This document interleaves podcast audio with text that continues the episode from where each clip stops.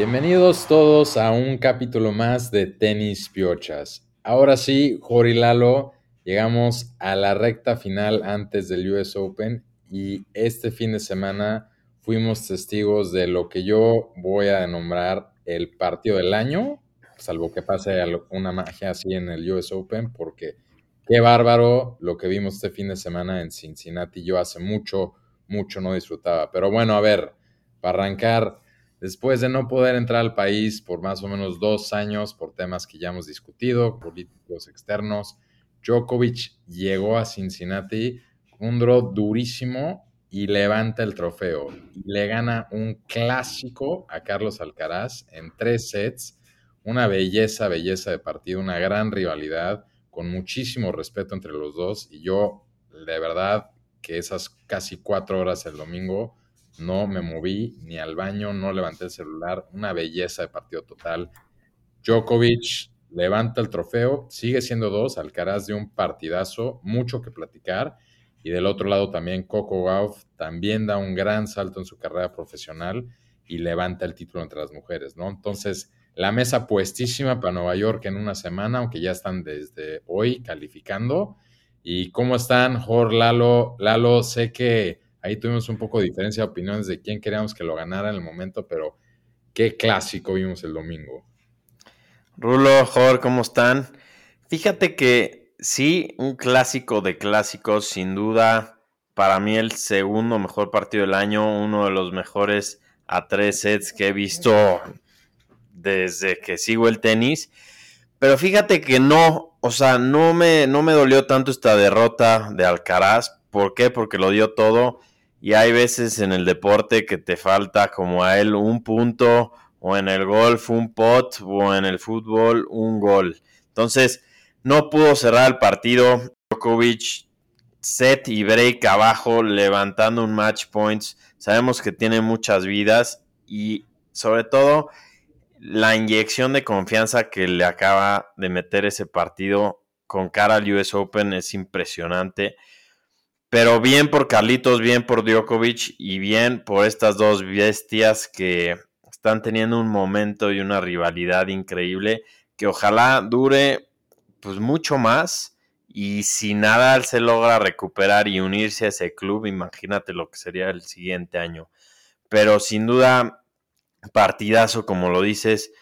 Sé que todos los que somos fans del tenis damos gracias que Alcaraz haya aparecido, que Djokovic siga ilusionado y que todo esto pues le da mucho valor al tenis y, nos emociona de toda la temporada. Entonces, gran, gran semana de tenis Alcaraz con muchísimas horas en, cancha. Al rato vamos a meternos más a, al detalle de cómo fue el torneo de los dos, pero un domingo muy emocionante. Jorge, ¿cómo lo viste tú, cabrón?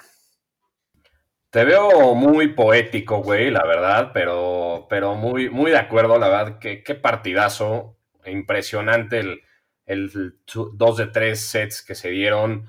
La neta, lo de Djokovic, muy, muy cañón, como el primer set parecía que iba a ser una barrida completa de Alcaraz. Vimos a un Djokovic bastante pues, cansado, parecía que no se sentía muy bien, el calor como que le afectó, pero de la nada, puta, remontó y salió el animal de, de Djokovic que sabemos que trae adentro. Y como dices, Rulo, la neta, impresionante que no había estado en Estados Unidos desde hace dos años y primer torneo que pisa, primer torneo que gana, ¿no? Entonces, algo impresionante de, de Nova Queso, llega a 39 títulos de Masters 1000, 95 eh, títulos en total. Y pues no sé, algo, la neta, impresionante lo de, lo de Nole. Tercer título en Cincinnati también, así que impresionante. También vimos su, su festejo, cómo se rompe la camisa ¿Cómo es eso de animal que trae adentro? ¿Podría traer un animal afuera o cómo que un animal? no, pues güey, una, una bestia, la neta, Djokovic, o sea, impresionante el poder físico, mental que trae también.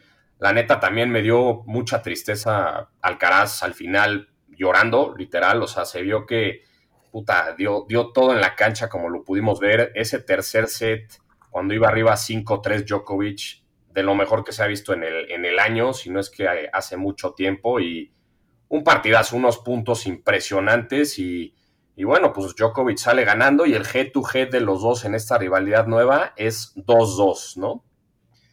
Esos dos, y digo, hablando también un poco, la verdad es que Alcaraz se gana, creo que el respeto de Djokovic, ¿no? Se ve que es una diferencia muy grande que yo veo que luego hay otros, ahora sí, no es por menospreciar, pero jugadores de esas generaciones poco más arriba de Alcaraz, que no, no le preocupan, hay veces que le han llegado a ganar, pero eh, como dice, él en partidos grandes luego no sabe que tiene ventaja y creo que a Alcaraz ya le tiene muchísimo ese respeto, un respeto mutuo que sean los dos, también se ve la madurez que ya hemos platicado mucho en este podcast también de Alcaraz, como respeta, pero también se va al tú por tú. Sí, gran rivalidad de los dos.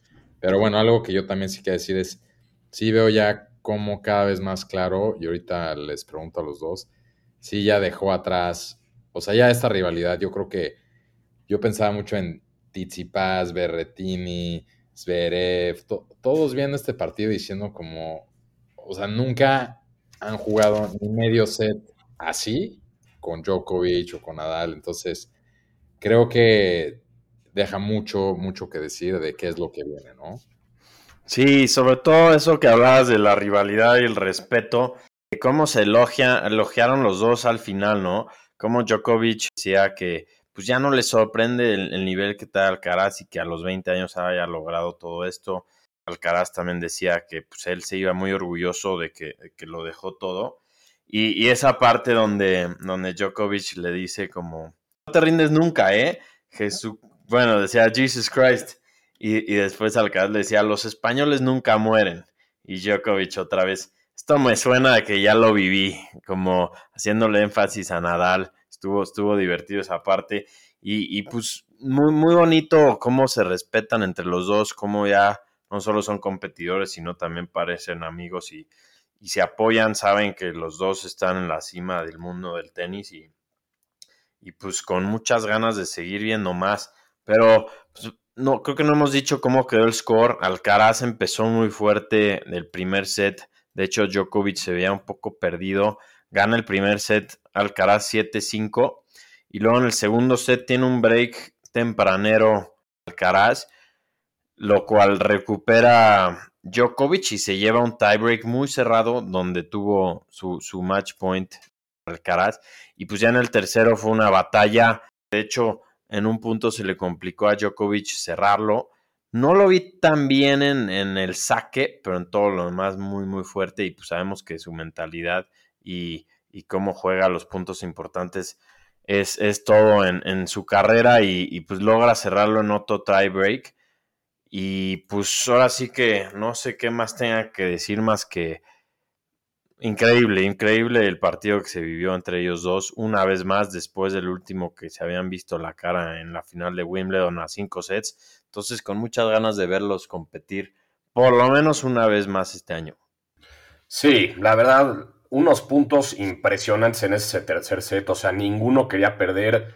Los match points que tuvo Djokovic que salvaba al Alcaraz una locura, ¿no? O sea, hubo uno especialmente que neta no era de creerse hasta Djokovic, nada más se quedó con una cara de, güey, ¿qué acabas de hacer? Y lo que decías tú, Lalo, al final del partido le decía, no, neta, no te rindes. Y, impresionante ese, ese aspecto de, de, Alcaraz. Yo me quedo, la verdad, también con el, el, golpe pues, muy fuerte de Djokovic del revés, ¿no? Parecía como máquina el güey regresando revés tras revés y y sí, aquí eh, Lalo me pone en el chat que Djokovic dijo que fue uno de los partidos más duros de su carrera, ¿no? Y dicho y hecho, cómo festejó, ¿no? O sea, literal se rompe la camisa, se tira al piso. De hecho, Rodic al final también en la transmisión decía que la celebración de Djokovic fue como de una celebración al ganar un Grand Slam, ¿no? Y creo que eso fue lo que, lo que fue este partido para los dos. Y puta, se viene bien para el US Open, ¿no? Número uno contra número dos ahí. Espérate con las groserías, pero sí, y digo, está, lo dijeron también, ¿no? Y con esto creo que podemos cerrar esa, lo que es el partido. Dijeron, Djokovic dijo, ojalá y juguemos la final por el bien del público, no necesariamente por el mío. Y digo, que quisiéramos todos, ¿no? Ver el uno contra el dos, aunque ya hablaremos, pero con que Djokovic gane un partido se vuelve uno, la, la primera ronda del US Open. Pero hijos, me gustaría decir que van a llegar los dos, pero es bien difícil en el US Open normalmente que lleguen el 1 y el 2. Es el torneo donde ya lo sabemos históricamente, ya lo platicaremos más la siguiente semana, pero cuántos años nunca, nunca, siempre queríamos ver un Federer Nadal, nunca se dio.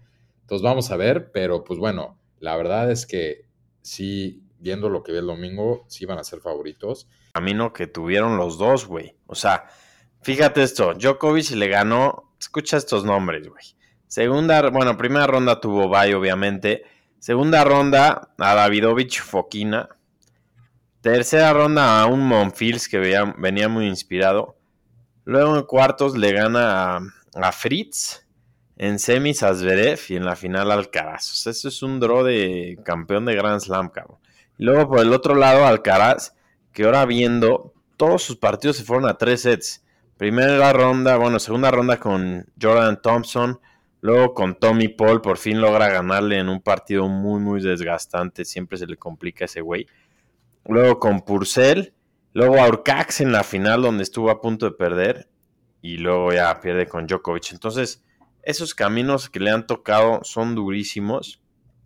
Pero ahora sí, mi Rulo, date el segue a la WTA, por favor, con la gran Coco Gauff.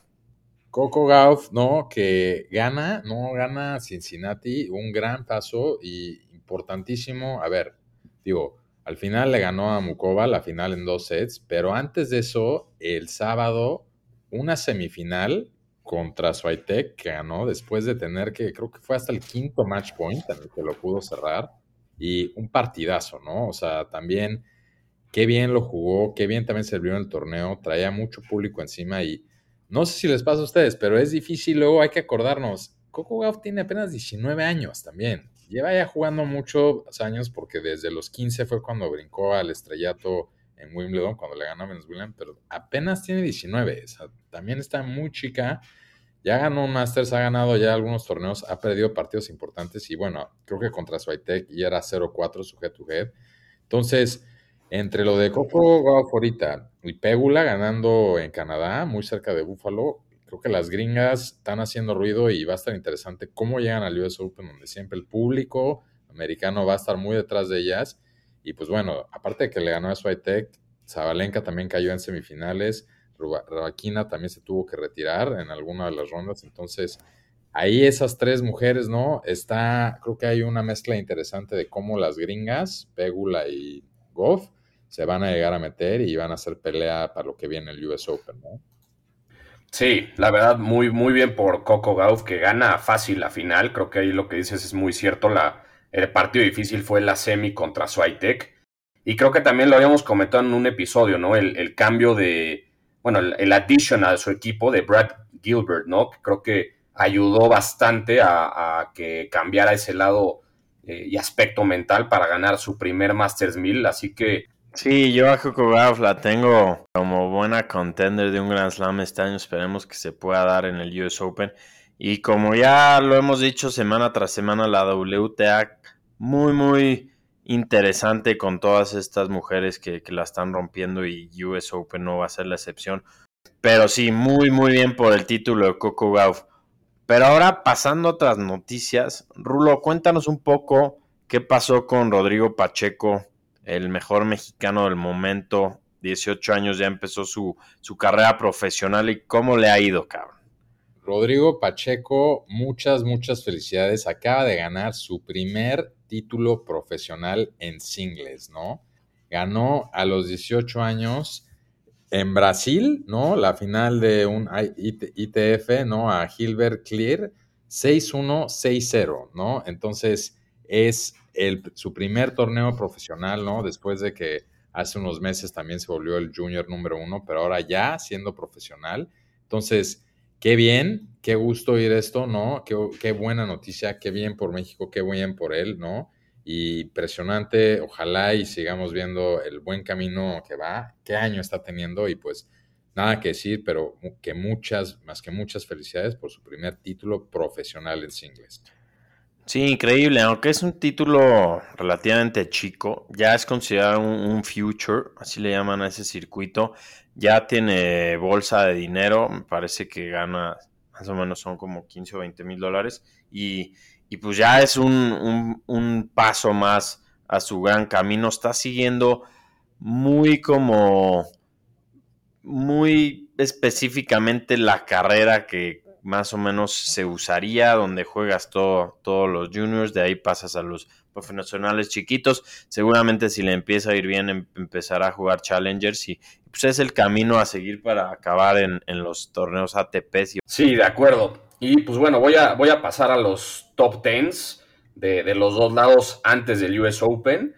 Del lado de, de hombres, número uno Alcaraz, dos Djokovic, tres Medvedev, 4 Holger Run, que ya subió, 5 Casper Ruud, 6 Yannick Sinner, 7 Tsitsipas, 8 Rublev, 9 Fritz y 10 Tiafo. Y del lado de mujeres, 1 Iga Swiatek, 2 Zabalenka, 3 Pegula, 4 Rivaquina, 5 Ons Javer, 6 Coco Gauff, 7 Caroline García, 8 María Zakari, 9 Bondrosova y 10 Mushova, ¿no? Entonces, ¿qué opinan? ¿Cómo ven los top 10 antes del US Open? Y también un poco lo platicábamos ahí en el grupo Rulo, ¿cómo ves cómo llegan los jugadores y las jugadoras al US Open?